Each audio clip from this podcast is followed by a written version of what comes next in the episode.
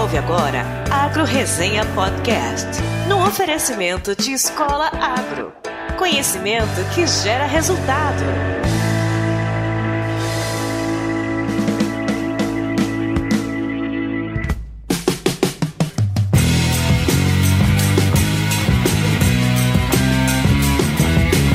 Olá, pessoal! Aqui quem fala é o Paulo Ozaki. Seja bem-vindo ou bem-vinda a mais um episódio do Agro Resenha. Como você sabe, a porteira desse podcast não tem tramela para quem busca se informar sobre assuntos ligados ao agronegócio.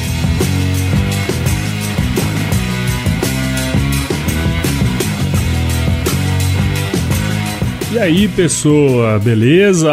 Estamos começando o episódio número 113 do Agro Resenha, esse podcast que faz parte da primeira rede de podcasts do agronegócio, a rede Agrocast. Então, cara, se você tiver afim de escutar mais podcasts do agro, conheça todos eles lá no site www.redeagrocast.com.br e assine o canal em todos os agregadores de podcast.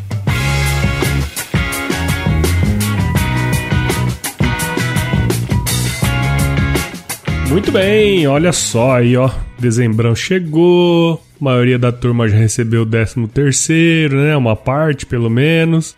Mas tenho certeza que você tá pensando em como que você vai financiar o churrasco dessa festa do fim do ano agora, né? Até porque pagar 100 pila numa peça de picanha não é pra nós aí, réis mortais não, né? Bom, ultimamente a turma tem falado muito aí desse aumento nos preços da carne nas gôndolas dos supermercados, açougues, né? Mas para o público em geral, às vezes é um pouco difícil de entender o que, que aconteceu, cara, para esse negócio dar esse pulo agora, né? Por outro lado, a gente tem aí uma gama, uma série, todo mundo que é pecuarista nunca teve tão feliz, né? Especialmente com o preço aí da arroba que passou dos 220 reais, cara. Isso aí é histórico, imagina. Nunca ninguém imaginava que isso fosse chegar lá. Então, ó, sem muitas delongas, para explicar um pouco sobre toda essa parada que aconteceu aí, eu trouxe aqui o Thiago Bernardino de Carvalho, que está à frente do indicador do boi do CPEA e entende muito de mercado. Eu fiz essa introdução aqui super rapidinho, porque o nosso bate-papo foi longo e tem muito conteúdo bacana aí para você aproveitar. Então a ideia desse episódio é explicar um pouco mais, né, com profundidade, os fundamentos de mercado aí que culminaram nesse aumento todo que aconteceu, porque esse tipo de explicação muitas vezes na mídia não sai. Então, não sai daí porque tá muito legal esse episódio aí. O Thiago trouxe muito conteúdo legal pra gente. Só que, como que você sabe, antes eu tenho que agradecer os meus queridos padrinhos e madrinhas do podcast. E nessa semana eu vou fazer isso em nome do mais novo padrinho, que é o meu querido amigo Marcelo Stable. Palmas para ele!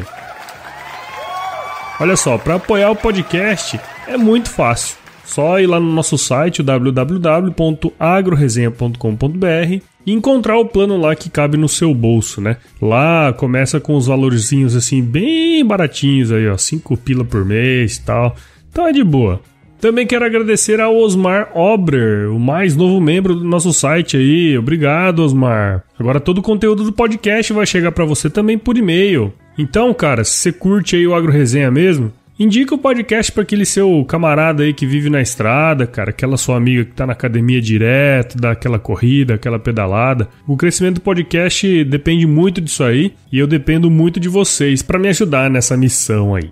Para acompanhar o Agro Resenha, basta acessar qualquer agregador de podcasts aí, ó. Tem o Apple Podcasts, Google Podcasts, Spotify, tem o Deezer, tá lá no Deezer também. Então, bicho, é só parear o Bluetooth aí no carro, colocar o fone aí e começar a ouvir. E caso você tenha alguma sugestão, crítica ou elogio, não deixe de me escrever lá no contato agroresenha.com.br, mandar mensagem também nas nossas redes sociais, nós estamos presentes em tudo quanto é rede social aí. E também entra no nosso grupo do WhatsApp, né, para conhecer outros ouvintes do podcast aí do Brasil inteiro e fora do Brasil também. Agora, ó, eu deixei o link de acesso lá na bio do Instagram tá bom? Não tá mais na, na, no, no post do episódio aí não, por causa das coisas que eu falei semana passada.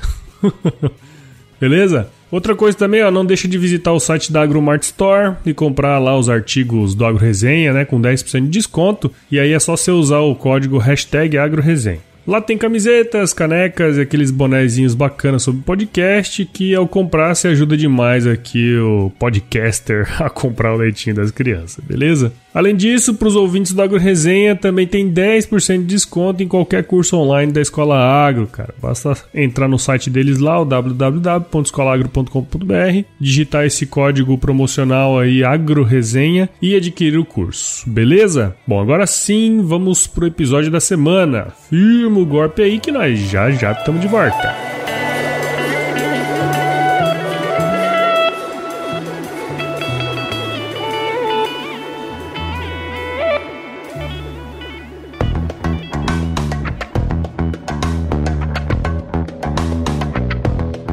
Bom, pessoal, tô de volta aqui com o Thiago Bernardino de Carvalho, que atualmente está como professor na Unesp de Botucatu, além de ser pesquisador do CPEA, o Centro de Estudos Avançados em Economia Aplicada, lá da Exalc, onde eu tive o prazer de trabalhar com você, né, Baraio?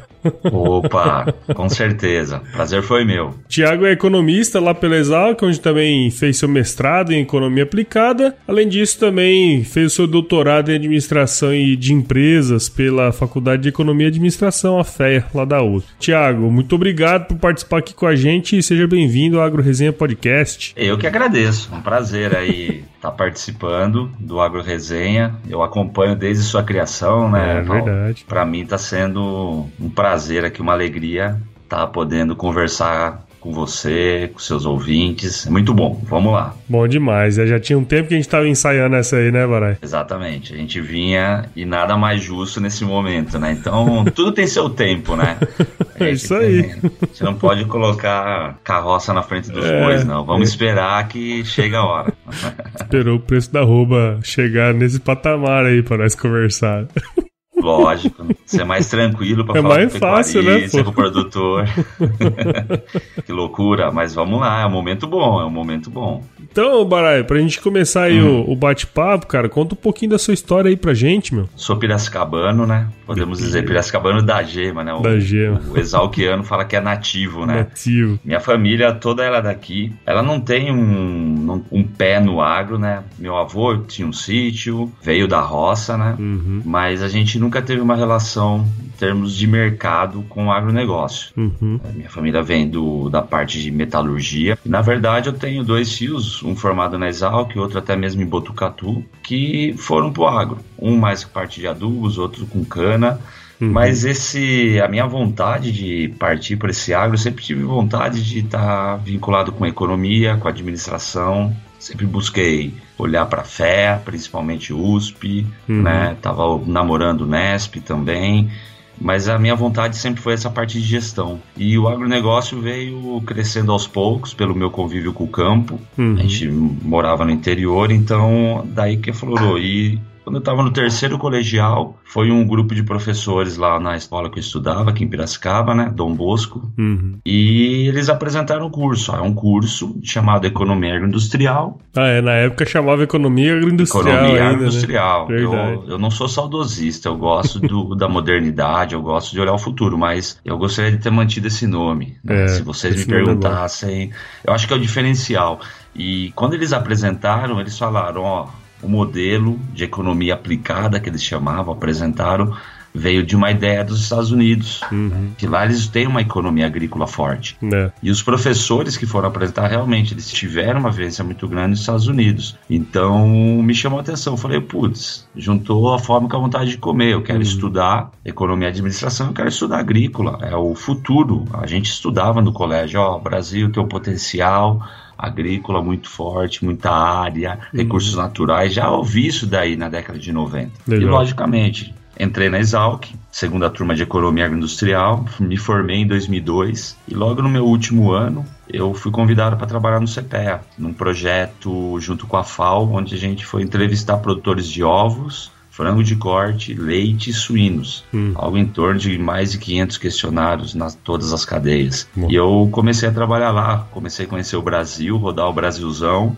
então, 2002. Logo em 2003 eu entrei no mestrado na Exalc mesmo, Economia Aplicada, e fui ficando no CPEA. Terminei em 2007, onde eu estudei a necessidade de consumo de carnes uhum. do consumidor mesmo, entender um pouquinho como que é essa dinâmica de gastos. Trabalhando ainda no CPEA, passando por suínos, frango de corte, muito painel de leite, trabalhei com leite também e fui focando cada vez mais né, pra, na pecuária de corte, no indicador do boi. Em 2012 fui para a Fé fazer meu doutorado em administração, onde eu estudei estratégia de crescimento de frigorífico e estamos aqui. Basicamente já quase 18 anos no CPEA, né? Nossa, e é esse vida, ano hein? é uma vida, é uma vida.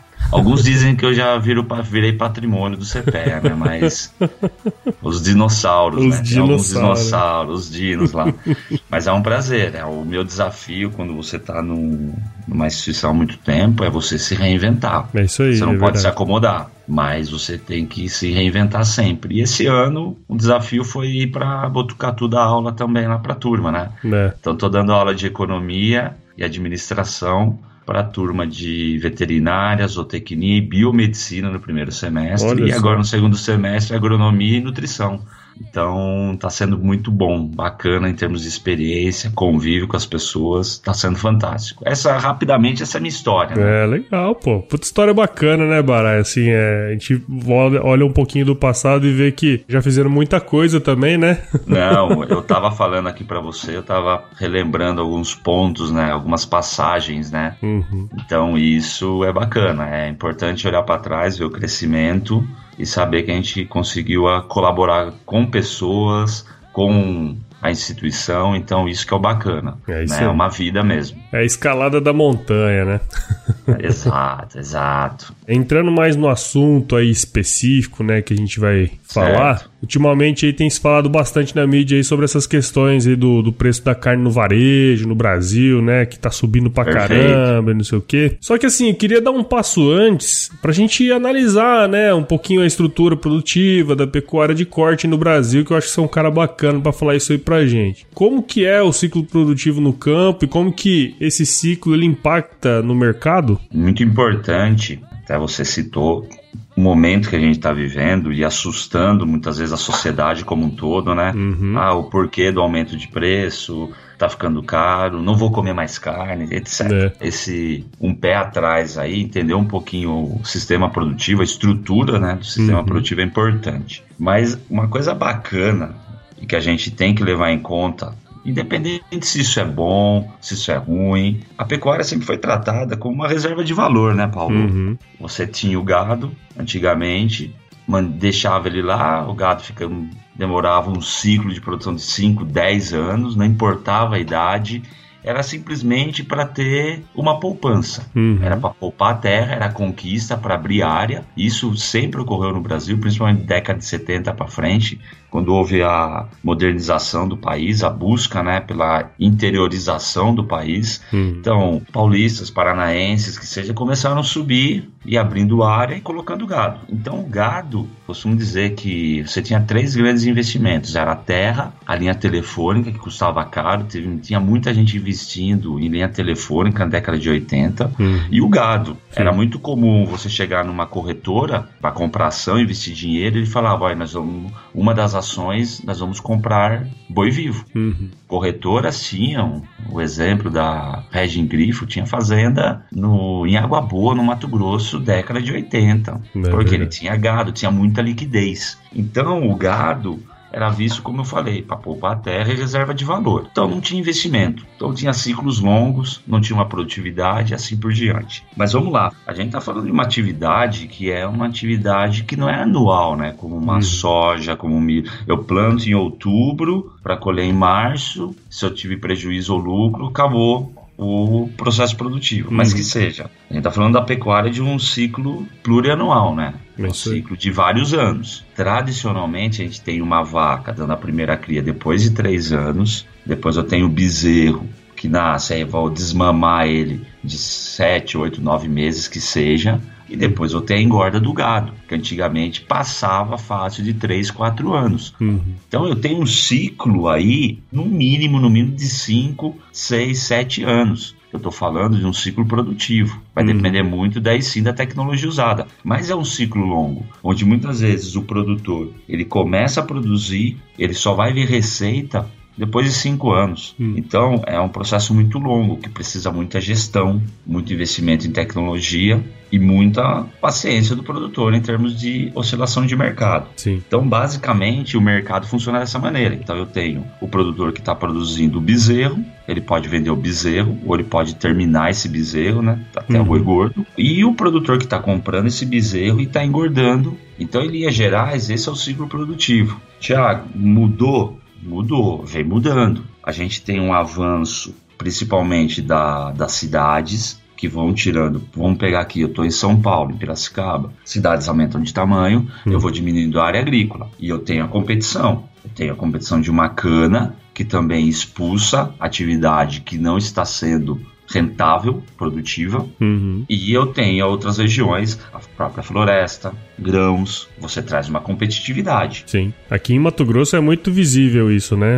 As áreas de pecuária antes pouco produtivas, hum. tudo praticamente virou agricultura, aquelas que têm aptidão para isso, né? Não tem jeito, né, Perfeito. né, cara? O que houve é aquela história, quando houve a estabilização da economia em 94, né, uhum. o plano real, o boi, como eu tinha falado no começo, ele foi sendo muito a reserva de valor, então ele acompanhava a inflação. Sim. Né? Na verdade, era a nossa moeda de troca. Gente não tinha moeda no Brasil. Então, o boi funcionava assim como uma moeda de troca. Uhum. Então, quando houve a estabilização da economia, o boi deixa de ser essa, esse valor aí, ter esse valor alto, o pecuarista, ah, a pecuária não dá dinheiro. Ah, meu boi não vale mais como valia antigamente. Foi aí que começou tudo, né, rapaz? Todo esse processo que a gente tá falando. Eu preciso produzir é. mais com menos. E, a, e o grão veio para cima. E a cana veio para cima. Então tem um ciclo longo que vem reduzindo porque eu preciso cada vez mais fazer dinheiro, ser produtivo e aumentar a produtividade da minha terra. Uhum. Então, se a gente olha nos últimos 20 anos, se eu pegar de 2000 até hoje em dia, era muito comum ter grandes áreas com baixa produtividade. E isso impacta a oferta, porque, olha, nos anos 2000 eu tinha 100 vacas em 250 hectares, que me davam 40 bezerros, a um peso médio aí de 175 quilogramas. Hum. Hoje, as mesmas 100 vacas estão em menos área, em 150 hectares, produzindo algo em torno de 65 bezerros a um peso médio de 210 quilos. O que, que isso tem a ver, Tiago, com o nosso ciclo? O ciclo encurta e eu estou conseguindo produzir mais carne. Uhum. Em linhas gerais, tá? a gente já chega na questão da oferta.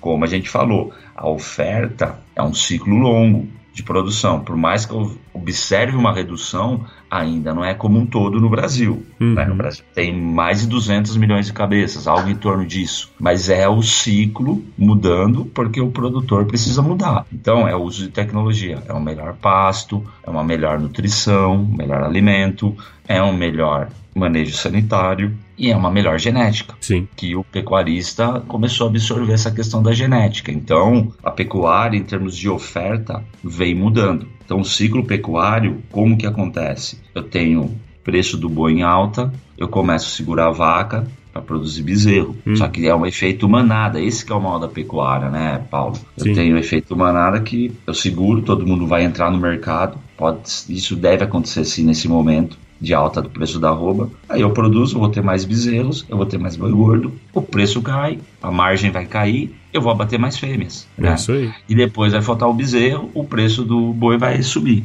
Então, esse é o ciclo tradicional, que existia muito claramente de 5 em 5 anos, em 6 em 6 anos, e isso diminuiu. Hoje eu estou falando de um boi sendo abatido em um ano e meio, dois hum. anos e meio. Então, a oferta no campo passou por uma transformação muito forte, uhum. devido ao uso de tecnologia, mas também na necessidade de competir com outras culturas, Sim. com outros processos produtivos. Eu lembro, tem um dado na minha cabeça que é muito claro, assim, aqui em Mato Grosso, uns 10 anos atrás, os animais abatidos acima de 3 anos eram mais de 60%, né, dos animais Perfeito. que iam pro, pro frigorífico. Hoje, hoje, esse número inverteu.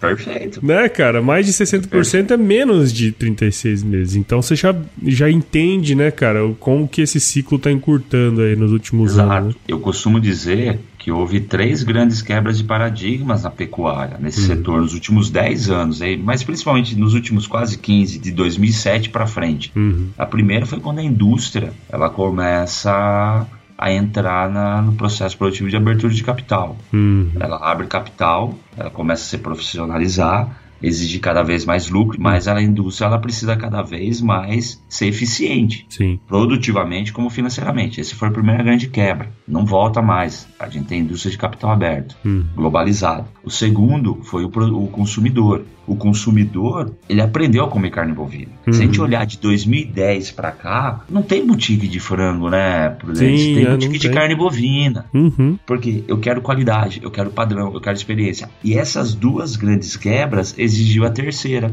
que é o do pecuarista, Uhum. que somado com a competição com outras culturas, a necessidade de entender o que o consumidor quer e numa relação cada vez mais profissional com a empresa, com a indústria, tem que mudar dentro da porteira. Claro. Eu giro rápido meu animal porque o meu consumidor quer uma proteína mais barata Uhum. mas ele quer uma proteína com padrão, qualidade, etc. Ele não liga de pagar caro, mas ele quer qualidade. Sim. A indústria também. A indústria, o produtor, ele precisa realmente absorver realmente essas mudanças de gestão de risco de preço, assim por diante. Mas que seja. Então, dentro da porteira, houve essa mudança. Uhum. Então, eu preciso produzir cada vez mais um animal mais rápido. E isso impacta diretamente, né, cara? Porque assim, antes você matava um animal com mais de 3 anos, vai, 3, 4 anos. Perfeito. Agora você tem que matar um animal de um ano e meio, dois, dois anos e meio. É uma loucura. A estrutura produtiva, inclusive, da cria não mudou, não conseguiu mudar na mesma velocidade, né? Por isso Não, que os preços não. dos bezerros vai lá em cima. Tudo isso, né, cara? Tá Exato. tudo muito Tem- interligado, né, cara? Você colocou um ingrediente interessante. A gente observou uma, um aceleramento rápido né, da produtividade na recria engorda, Uhum. principalmente com tecnologia de nutrição, né, principalmente Isso confinamentos, semiconfinamentos. E realmente, como você falou, a cria é um processo mais lento. Uhum. E que falta realmente mais investimentos em tecnologia em cria para realmente otimizar essa produção. Eu citei que o Brasil produz algo em média de 60, 65 bezerros a cada 100 vacas. Hum.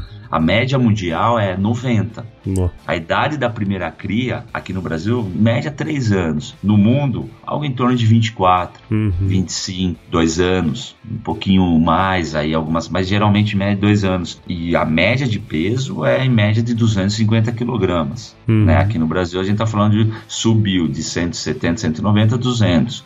Você pode me questionar, Thiago, mas lá é uma economia de diferenciação, eles não têm muita área, eles têm que produzir muito porque o custo da terra está mais caro. Concordo, Uhum. mas esse é o caminho que está acontecendo no Brasil. Sim, sem dúvida. Então, eu gosto de olhar esse dado, daí você fala, putz, a gente tem que melhorar muita coisa. A gente é um dos maiores rebanhos, um dos maiores exportadores, e a gente tem um espaço grande ainda para crescer. Então, a questão é o seguinte: mudou, mas a gente tem espaço para mudar e tem espaço para crescer mais ainda. Então, isso que é o bacana da pecuária brasileira, tá? Que Legal. dá para crescer. Só para provavelmente deve ter muita gente, ô Thiago, mas a gente tá falando de um continente aqui, grandes fazendas, eu concordo. Você tirar 80 bezerros de 100 vacas, você tem que ser um produtor bom. Muito 700 bezerros de mil vacas, tem que ser um produtor muito bom. 6 mil bezerros de 10 mil vacas, um gaúcho me falou uma vez, tem que ser macho, concordo. é difícil, você aumenta a escala, comple é Sim, sim. complexo Com- isso. Fica complexo o negócio, né? Você precisa colocar tecnologia. Essa é a lógica da oferta. Enquanto não tiver parto gemelar aí, o negócio dá uma Ah. coisa. A turma vem avançando bem. Tem sempre umas novidades boas, pode chegar. Mas vamos lá, vamos lá. Agora, o Baraio, eu queria dar um pulinho lá pra indústria, né, cara? Você também é um cara que conhece bem da indústria e ela é Hum. aquele elo da cadeia que tá bem ali no meião, né? De tudo. Ela Certo. negocia com o produtor, o varejo, né, cara? Então sempre tem um monte de informação bacana. Tem como você explicar pra gente como funciona todo esse processo de negociação e tomada de decisão deles? A gente saiu do dentro da porteira, né? Chegando É. na indústria, Vamos pros vilão. como os vilão. A gente tem que lembrar, é sempre bom lembrar, Prudence, que o, o pecuarista precisa da indústria, assim Claro. como o contrário é verdade. Sem a indústria dúvida, precisa do boi. Então a gente tem que lembrar sempre que a indústria precisa do gado para girar todo o complexo produtivo dela, desde o pagamento para não ficar ocioso dentro da porteira indústria, assim como resguardar contratos. Uhum. Ela assina contratos, seja com o mercado interno, seja com o mercado externo. Então, realmente, ela precisa do produto boi. E nesse ponto, até como você falou, como é tomar a decisão, realmente eu tenho algumas especificações, seja de mercado, seja de contratos, uhum. que a indústria tem que resguardar. Claro. Seja de um boi jovem, de um acabamento de gordura, assim por diante. A indústria, costumo geralmente fazer um paralelo, vocês fecham a conta, né? Os custos da sua casa todo final do mês e quando vai ver lá descobre que 80% do custo do mês da casa foi energia elétrica. Hum. Você vai olhar, eu vou controlar secador de cabelo da esposa, eu vou controlar ar-condicionado, eu vou ver se tem algum problema com algum fio aí que tá velho, que seja. Você vai focar em reduzir esse custo. Uhum. Agora, 80% do custo da indústria frigorífica é boi uhum. e não está na mão dela, ela depende do mercado. Por que eu estou falando isso? Principalmente para os produtores. É claro que a indústria ela vai buscar se proteger de preço, pressionar por preço, fazer grandes negociações, uhum. cada vez mais buscar uma padronização de lote. Lógico que ela quer um preço ruim, só que se eu padronizo o meu lote, eu vou ter menos dor de cabeça na hora que eu vou processar minha carne. Uhum. Eu vou ter mais retorno. Então, é uma briga que ele quer menor preço, mas também ele vai precisar cada vez mais de padronização. Por isso que eu falei, a grande primeira quebra de paradigma foi da indústria. Quando a indústria abre capital, o acionista vem falar, ó, agora eu quero retorno. Uhum. Então ela vai realmente negociar preço, ela vai usar ferramentas de proteção de preço, porque ela precisa girar essa indústria. E evidentemente, não é à toa que ela tem alguns programas junto com alguns pecuaristas, exatamente para colocar a marca na carne uhum. e até mesmo valorizar, porque ela precisa chamar o pecuarista para dentro. O grande medo de, da indústria frigorífica é perder seu fornecedor de gado para outra indústria. Sim. Muito se discute, ah, tem concentração de mercado. Tem concentração. O Brasil, há 10 anos atrás, os três grandes aí, Marfrig, Minerva, JBS, representavam algo em torno de 25, 27% do mercado. Hoje eles representam 60%. Hum. Mas existe poder de mercado? Talvez em alguma região ou outra, quando tiver uma coisa muito específica, pode haver, mas o poder de mercado, a gente faz alguns estudos aqui no CPE que mostra que não tem poder de mercado. Porque é isso que eu estava falando, a indústria sai correndo para buscar esse gado, porque ela tem que reduzir, girar o custo da indústria frigorífica e ela tem que cumprir contrato. Então, pensando do lado da indústria, ela sabe que o mercado precisa, tá? Em termos de demanda, de hum. consumo. Eu quero um gado mais jovem, eu quero uma marca, eu quero uma experiência, aquilo que a gente falou do, da boutique de, de carne, né? Eu tenho diferentes cortes, de diferentes raças. A indústria percebeu isso. Não é à toa que todo mundo colocando marca em carne. Sim. E ela olha para o produtor, ela fala: Eu preciso do seu produto, mas eu tenho algumas especificações. Eu vou te premiar para isso uhum. ou penalizar se não tiver esse produto benéfico. Lógico, como você falou, né, os vilões, né, que seja, tem muita questão da balança, concordo, faca, tem umas facas ruins aí algumas empresas, Sim. tudo isso ajuda. E realmente o, o produtor, o pecuarista que nos está ouvindo, né, não é para ficar bravo, mas faz parte do processo, entendeu? Sim. Eu tenho que cada vez mais profissionalizar essa minha relação, mas que seja a indústria ela precisa de um produto de qualidade para conseguir vender. A indústria não consegue pegar um boi ruim e transformar numa carne boa. Sim. Agora, consegue pegar um boi bom e transformar numa carne ruim. A grande questão é que ela precisa de boi em volume padronizado, teoricamente boi bom, para conseguir atender mercados cada vez mais exigentes. Então essa é a lógica da indústria, do setor produtivo. E ainda tem que atender o povão também, né, Barai? Tem isso, né, Perfeito. cara? Isso Perfeito. é um negócio muito interessante nesses tempos aí, né? Turma tudo reclamando sobre isso. E isso era uma coisa que eu acho que até na época de CP a gente discutia muito, né? A gente falava em, em, algumas conversas que, meu, esse negócio de, da, da, classe B e C aí e de comer carne era um, era um, no Brasil era um negócio assim que provavelmente em algum momento isso ia acabar e talvez agora esteja chegando, né, cara? Perfeito.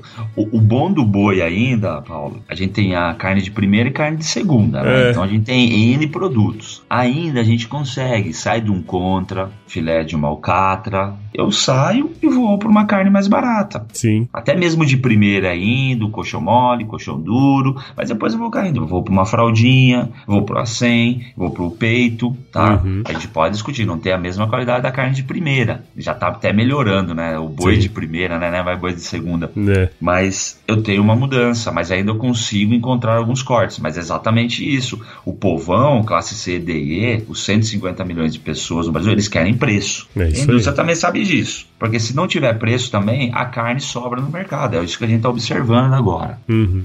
Mas mudou de patamar de preço e realmente é um processo que começa a ocorrer como alguns países, na Europa, nos próprios Estados Unidos. Sim. O Brasil sempre teve um volume de carne muito boa em termos de produção, qualidade, também preço. Então era muito comum o brasileiro comer todo dia carne. Nesses países que eu citei, Estados Unidos, nos próximos países da Europa, é comum você comer uma ou duas vezes carne, olhe lá, se não uma vez só na semana carne bovina, porque Sim. realmente é um produto caro. Não para assustar todo mundo, mas é um processo, é isso que você falou. A gente conversava nos anos passados Porra. que isso vai chegar. Algum momento isso chega no Brasil. Sim, porque eu sim. tenho um mercado mundial comprando muita carne. Então é natural. Cada vez vai ficar mais restrito. Interessante, né? E a gente já tá entrando nesse assunto de conversar sobre o varejo, né? E, e assim, tentando explicar o que ocasionou toda essa movimentação aí, acho que seria legal se você falasse pra turma, depois de, da gente entender todo esse processo, né? Desde o fundamento aí lá da, da produção, da oferta, da demanda. O que que fez então? Agora é só tô levantando a bola pra você cortar, né? Tá certo. O que que fez então que o preço da carne subisse tanto aí nos açougues e supermercados? Essa é a pergunta que eu tenho recebido ao longo das últimas três semanas. Uhum. Eu acabei falando com muitos meios de comunicação e a turma sempre vinha aqui. Ah, a China elevou o preço da carne. Uhum. Falei, bom, ela ajudou. Mas não é só essa questão. Então, quando você me fez esse convite para participar do Agro Resenha, eu fiquei muito contente quando a gente começou a falar sobre oferta. Porque só voltando então para a oferta, que ajuda a explicar esse momento também. Uhum. Vamos lá. A oferta. A gente tem a produção do Brasil tradicionalmente a pasto, primeiro semestre com chuva, clima favorecendo a produção do alimento, pastagem, né? Uhum. Então eu tenho uma engorda do gado muito forte no primeiro semestre e depois no segundo semestre eu posso continuar tendo essa engorda, mas eu preciso colocar uma nutrição, preciso colocar uma ração, Uhum. senão eu não tenho passo suficiente para atender a necessidade de engorda do gado. Sim. Então, realmente, eu tenho um boi que ganha muito peso no primeiro semestre e entra na entre safra, que a gente chama, que ele perde peso. E o que acontece esse ano? Os preços já vinham, de certa maneira, mais depreciados, ou melhor, represados ao longo dos últimos anos para o pecuarista. Uhum. E o pecuarista fica muito naquela toada. Ah, se o preço do mercado futuro melhorar para o segundo semestre, eu fecho o gado, confino. Ah, se o preço do milho não tiver muito alto, eu confino. E o que acontece esse ano? No momento de decisão para confinar, que era lá por abril, maio, eu ainda tenho a safra, demorou para parar de chover, choveu até maio, basicamente, esse ano. Até mesmo as chuvas agora demoraram aqui Hum. também. Isso vai ajudar a ter oferta mais restrita ainda, porque É. a chuva veio em novembro, não veio em outubro. É aqui também. Né, como é Aqui tradicional, perfeito. Então, eu empurrei um pouco esse mercado. Então, a nossa oferta, a decisão de confinar, que era abril, maio, o pecuarista viu que estava se prolongando, os preços não estavam favoráveis no mercado futuro, estava 146, 154 aqui em São Paulo para outubro. Uhum. Muita gente entregando gado agora 148 prudência Nossa. para frigorífico, o preço a 200 que tá 220, 230 entregando a 154. Sim. Então muita gente não confinou, porque o preço não estava bom e o milho começando a subir por causa da problema na China, da peste Hum. suína africana e uma demanda maior por carne suína nossa também de frango. Então custo alto de produção e preços não atrativos, muita gente não confinou. Então o que, que acontece? A gente tem uma oferta restrita de produção Hum. que veio de alguns anos, porque eu estava com preços ruins da pecuária, o pecuarista não investiu, como a gente falou há pouco, É a isso aí. necessidade de investir em tecnologia, então a oferta veio mais restrita e com essa seca que ainda cada vez mais prolongada, isso fez com que eu não tivesse tanto animal pronto para abate. Uhum. Aí vem uma melhora, né, uma relativa melhora na economia. Por mais que a gente fala passos lentos, mas a economia vem melhorando internamente Muito. e chega no final do ano onde que eu tenho compras, principalmente atacado e varejo, para formar estoque Claro. para as festas de final de ano, com fraternização, Natal e Ano Novo. Décimo terceiro tá aí, né? Décimo terceiro, dinheiro impacta muito, renda é o fator importante na demanda É. de carne. Então Então eu observei esse movimento. Aí eu tenho a cereja do bolo, que é uma demanda maior externa, Hum. uma China entrando no mercado. Tudo isso ajudou a valorizar o boi e a carne no mercado. Isso aí. Eu tenho a China como protagonista, mas numa boa peça, eu posso ter um monólogo, né? Mas numa peça boa de teatro, eu tenho que ter o coadjuvante. Claro, O claro. filme, tanto que no Oscar né, tem prêmios Tem para pre- coadjuvantes, exatamente. né? Porra, tem.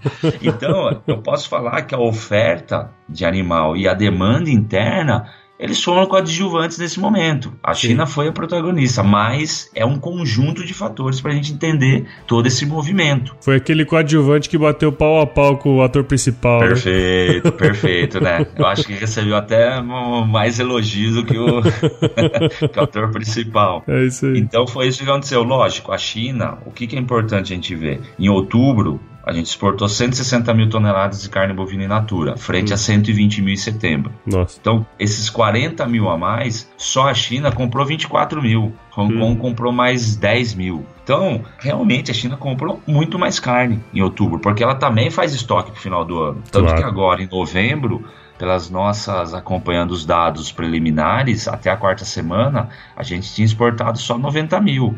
E os últimos cinco dias, a gente está exportando em média 6 mil toneladas por dia, dá mais uns 30 mil se manter esse nível. É Hum. algo em torno de 120 mil, que é forte ainda, diga-se de passagem. É a primeira vez da história que todos os meses estamos exportando mais de 100 mil toneladas. Nossa. Não é uma média, todos os meses mais de 100 mil. Mais 120 mil não é os 160 mil da China, que tumultuou o mercado. Uhum. Então, para a gente entender o que aconteceu dessa alta de preço, foram vários esses fatores. A China precisa de carne, porque tem um problema sanitário muito forte com carne suína lá. Que é a principal carne consumida lá, inclusive, né? 50% da produção de suínos no mundo está dentro da China. Uhum. É uma carne lá, Prudência, que é ela, ele recebe subsídio do governo chinês. Uhum. Eles recebem dinheiro para manter. Aí que tem outro, outro fator importante. Eles vão ter um problema social muito forte nesse espaço aqui de tempo. Porque o governo chinês pagava subsídio, paga subsídio para manter a turma no campo também. Porque senão eles têm um problema no meio urbano. É. O que, que essa turma vai fazer?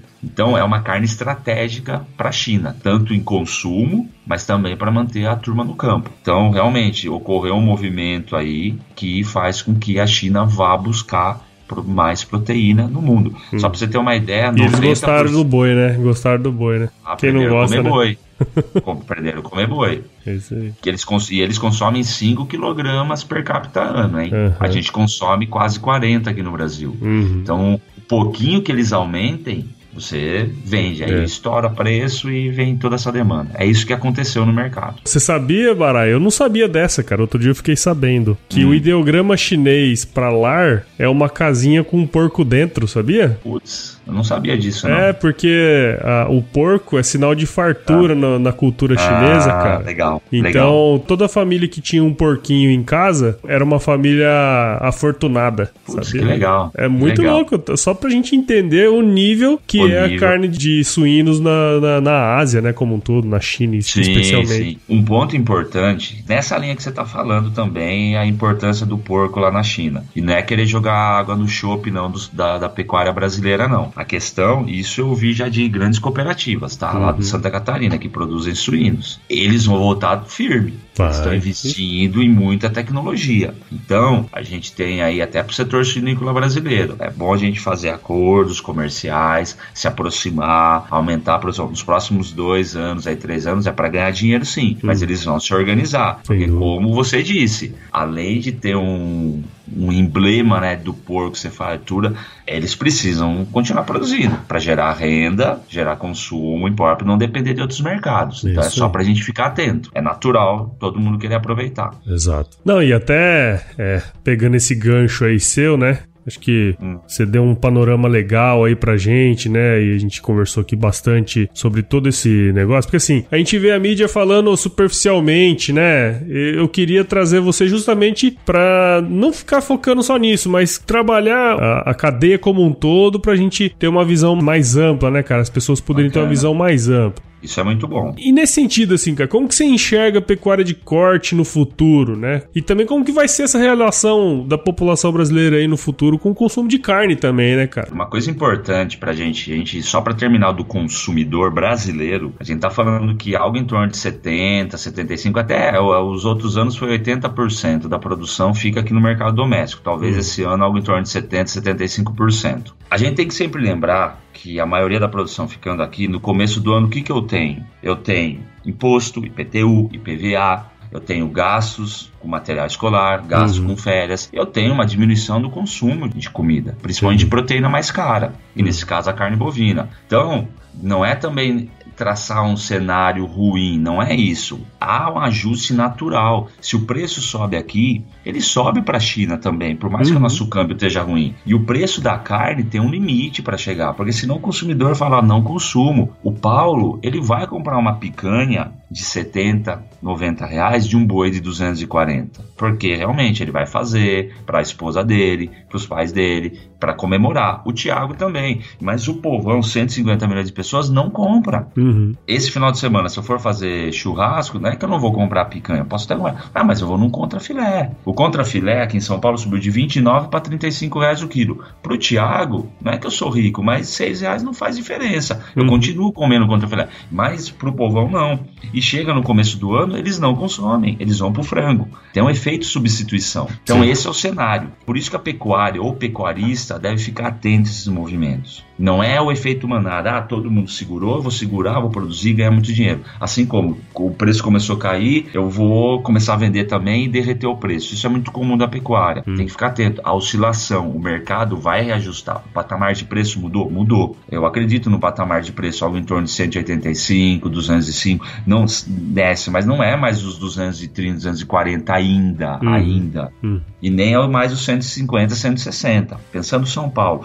Então vai ficar no patamar acima porque a demanda também ela atrai outra coisa, né? A gente tem competidor no mundo todo. É isso aí. A China, a China tá brigando com os Estados Unidos, mas uma hora eles vão conversar. Uhum. Imagine o produtor americano, mas espera aí, só o Brasil que vai ganhar esse dinheiro, só o Brasil que vai ganhar esse mercado, bate lá no Congresso e fala, assuma aí as rédeas, negocia com o mercado chinês. Então, tanto o mercado de grãos, assim como o mercado de pecuária como um todo, frango, suíno e boi. Esse é o cenário. Então, o que, que o pecuarista tem que fazer? Tem que focar em gestão. É porque se o preço do boi subiu, o preço do medicamento vai subir, o preço da nutrição vai subir, o preço do bezerro vai subir. Todo mundo vai querer ganhar dinheiro. Uhum. O patamar, para quem está produzindo, é hora de ganhar muito dinheiro. Mas quem quer entrar na produção, pode entrar na produção. Vão ser anos interessantes para a pecuária. A reposição tem dois anos de preços firmes. A reposição, como a gente já falou na oferta, não cresce rapidamente. Então, tenho dois anos de crescimento ainda em termos de cotações, né? Uhum. E a pecuária também, a economia melhorando e o mercado externo cada vez comprando carne do Brasil, é um cenário favorável para os próximos anos. É isso aí a pecuária tem muita coisa boa, né? Pensando numa pecuária do futuro. Acho que eu costumo dizer que o Brasil está para a produção de carne bovina, assim como o Oriente Médio está para a produção de petróleo. Tem muito petróleo no mundo todo, mas quem regula a oferta é o Oriente Médio. O Brasil, ele cada vez mais se torna esse player importante. Hum. Ele tem condição de área, climático, né? O que a gente chama de vantagem comparativa, né? Hum. No mercado internacional. O que falta um pouco para a gente é mais competitivo, vantagem é. competitiva, gestão da produção gestão de custo, gestão de preço, gestão de pessoas. Hum. Eu acho que isso que é importante, tá? Que bom, cara. Acho que conseguimos falar bem aí, né, Baraia? Não, bacana, abordamos bastante coisa. Eu agradeço muito sua participação aqui, não só pelo seu conhecimento, mas também porque você é um grande amigo, né? Que é isso, é. você falou aí que a gente aprendeu muita coisa junto, era um prazer falar comigo, mas eu aprendi muita coisa com você também. Tamo junto. É um prazer para mim poder falar com você. A gente teve momentos bons aqui, né? Opa. E a gente trocar experiência, eu acho que é isso, isso que a gente tem que levar eu acho que a gente vai agregando conhecimento. Legal, cara. E assim, tem certeza que assim, não só eu aqui aprendeu, né, sobre um monte de coisa aí hoje, mas tenho certeza que a turma nossa aqui, espero que eles tenham de fato entendido um pouquinho mais, né, cara, sobre o complexo da carne bovina, né? Porque assim, a gente fala de uma coisinha só e vê a turma falando de uma coisinha só, parece ser muito simples, né? Mas é um negócio muito complexo, um mercado muito Sim. grande, né, cara? E obrigado aí pela aula, professor. Que é isso, que é isso. Obrigado vocês aí. O complexo, como se disse, é grande, mas tem muita oportunidade. E Baraio, antes da gente ir pro nosso glorioso quiz aqui, como que a uhum. galera do Agro Resenha pode acompanhar o seu trabalho aí, cara? Tô aqui no CPEA, né? Uhum. Geralmente a gente escreve alguns artigos, tanto no CPEA, né, como pro mercado, alguns, algumas revistas, alguns meios, mas também tem o meu LinkedIn. Legal. Eu não tenho nem Facebook, Instagram ainda, mas a gente caminha. E no LinkedIn, de vez em quando eu posto algumas coisas, então pode me procurar lá, Thiago Bernardino de Carvalho. Então a gente vai acompanhando, né? E entre em contato comigo, no próprio CPEA, é né? Na Unesp pra gente ir trocando informação. Pô, Barai, você é Jurássico mesmo, hein, cara? Não tem Facebook nem Instagram, pô. Jurássico total, né? Eu tenho que saber so, sobre você com, com o Instagram da Fabiana, pô. Putz, verdade. Eu vou fazer o Instagram. É o meu próximo passo. É a minha aí. meta, né? A gente coloca a meta no começo do ano. Minha meta 2020 é o Instagram. Vamos ter é. o Instagram do Thiago, do Baraio. Pode deixar. E, então vamos pro nosso quiz, cara? Vamos lá, vamos lá. Bacana vamos. o quiz. Vamos nessa. Show de bola. Quiz. Então, Thiago, conta pra gente aí, cara. Qual que é a sua música antiga favorita? Minha música antiga favorita não é ser bairrista, mas é o Rio de Lágrimas. Ah, Adoro essa música. bom demais, bom demais. A turma vai estar tá escutando aí, ó. Não, vai escutar. E tá todo mundo convidado para conhecer. Só vai entender perfeitamente essa música se acompanhar pessoalmente aqui o Rio de Piracicaba. Verdade. O Rio de Piracicaba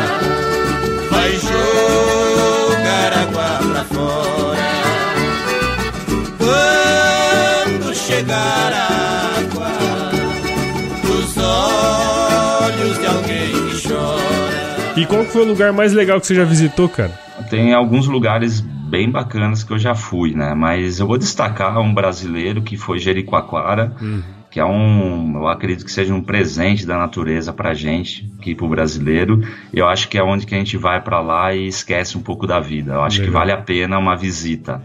E Barai, na cozinha, cara, qual que é a sua especialidade aí, velho? Essa pergunta aí foi muito capciosa, né? Se eu falar que eu sei fazer alguma coisa na cozinha, eu vou receber um puxão de orelha aqui da minha esposa, mas eu gosto de um belo churrasco. Ah, Olha que eu sei fazer churrasco, hein? Eu gosto de assar uma carne. Gosto é... de inventar algumas coisas, mas eu gosto dessa carne sim. Não é um gaúcho churrasco. não, mas é um bom, bom churrasqueiro, né? Fazer aquela costela que o gaúcho sabe fazer eu não consigo, mas meus filhos gostam. É. Querem carne toda semana. Churrasco, papai. Isso é bom. E Baraio, se você se hum. encontrasse com o seu eu de 17 anos hoje, cara, qual seria o melhor conselho que você se daria? Eu ia falar para mim mesmo, podemos dizer, ser persistente, mas aprender com os outros, hum. questionar muito, né, ser curioso, né, mais ouvir do que falar, tá? Uhum. Mas tem muita gente boa, Tiago, você vai encontrar muita gente boa, então aprenda, questione e assimile muita experiência e conhecimento, que aí isso vai agregar, isso vai fazer com que você cresça pessoalmente e profissionalmente. Bom demais então, hein, Barai? Agora, show de bola, Agora sim, hein? Muito bom, achei Não, muito beleza, bom esse bate-papo aí, cara. Não, foi show de bola mesmo. foi bacana mesmo. E, Obrigado Barai, aí mesmo. É isso aí, cara. E se chover, né? Se chover, ah, mas vai apertar.